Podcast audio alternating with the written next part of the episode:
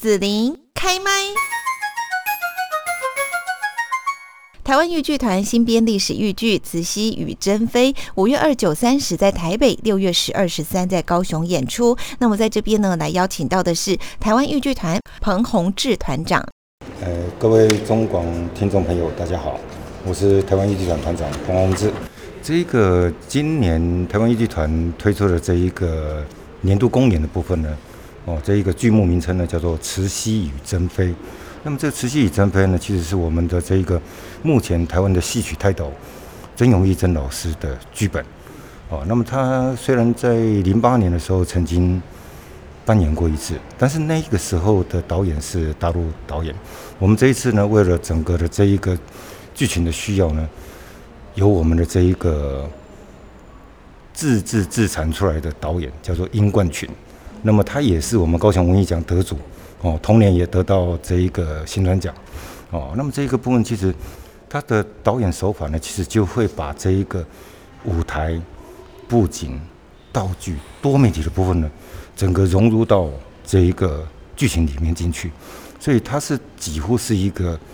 全新的制作了啊，是我们是讲说翻版，但是实际上它是一个几乎是一个全新制作的一个剧情。那么六月的十二、十三在大东文化艺术中心，五月二九。三十在台北市里戏体中心演出这样子。我们看到呢，这一次《慈禧与珍妃》的演出也有王海林老师哦。那他不是退休了吗？哦，因为这一个他之所以参与的部分是说，因为慈禧其实真的是年纪年纪是已经很老的一个，那跟光熙之间的这一个问题，还有珍妃之间的问题，所以这一出戏呢，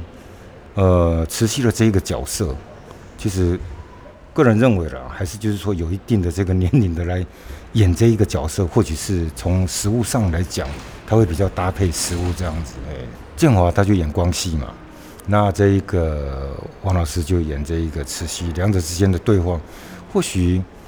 某一方面也是可能在家庭里面，大概也 也有也有这样的母子之间的一些。哦，这种冲突啦，或者是教育啊，或者或者是说生活上的这种点点滴滴，大概在舞台上也可以呈现出来这样的事。我们看到豫剧的演出哦，这是传统的戏曲表演，那加上语言的一个隔阂，不晓得说台湾豫剧团呢是呃用了哪一些的方式，能够让传统戏曲符合现代年轻人喜欢的口味呢？讲到这个哦，其实我最担心的就是语言的问题。哦，至于其他的那一个身段啦、唱念哦，这些做表这些等等之类，其实跟我们的京剧啦、歌子戏啦、客家戏啦，大概也都差不多，就是这个语言。但是因为呃，豫剧团现在目前来讲，就是说我们尽量让它用国语来呈现，除非你的唱的部分跟因为那个唱它有韵白，你你不能去改它啊，所以那个部分其实但是。为了让观众也能够了解它的内容，所以其实我们在舞台两边都会有设有字幕，哦啊，当然看字幕的时候，或许你会 lost 掉一点那一个剧情上的一些一些这个东西，所以其实我们也一直在想，一直在求改进，就是说哪一个部分可以去做一些修正。那年轻演员其实进来，有的有的是看热闹的，有有的是看内行的，那那这这个东西我们就要兼顾，哦，而不是说啊单单独是哪一个。针对哪一个族群去去做？我们是希望就是说，所有的从这一个大概国小五年级一直到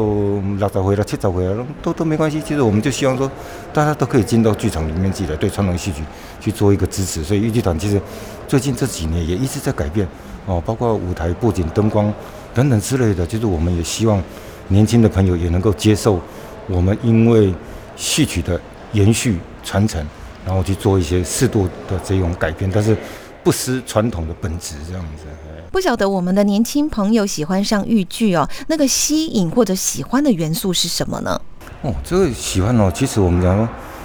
因为有些观众他会用格子戏跟豫剧来做比较。那格子戏其实一般的，我们我们在南部地区其实它有蛮多就是户外的，但是当当他看到户外的这一个。这个这个这个野台戏的时候呢，他在进到剧场里面看到豫剧，或者是说其他剧种，其实他会觉得说，剧场其实是一种享受。但是这个会牵涉到什么？靠得有够亲密了，就是他他可能要掏钱去买票了，去干嘛？哦，而且他可能会有选择性的一些。那像我们就说，我们就会在剧情里面跟武戏的部分，我们去做一些修正，然后能够吸引年轻朋友的这个观，因为现在现在观众在山西产品这么热络的这个过程里面，其实对武戏他会比较聚焦。那我们的武戏呢？豫剧团的武戏，其实我们我，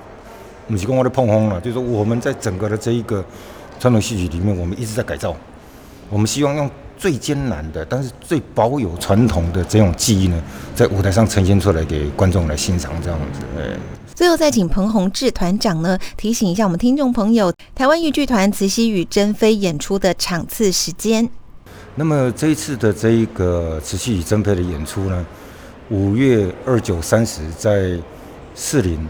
台湾戏曲中心的大表演厅，那么演出两场，哦，就各演一场，二九一场，三十一场，都是下午两点半。那么六月的十二十三呢，那么就在这一个大东文化艺术中心呢演出，十二十三都是两点半的部分。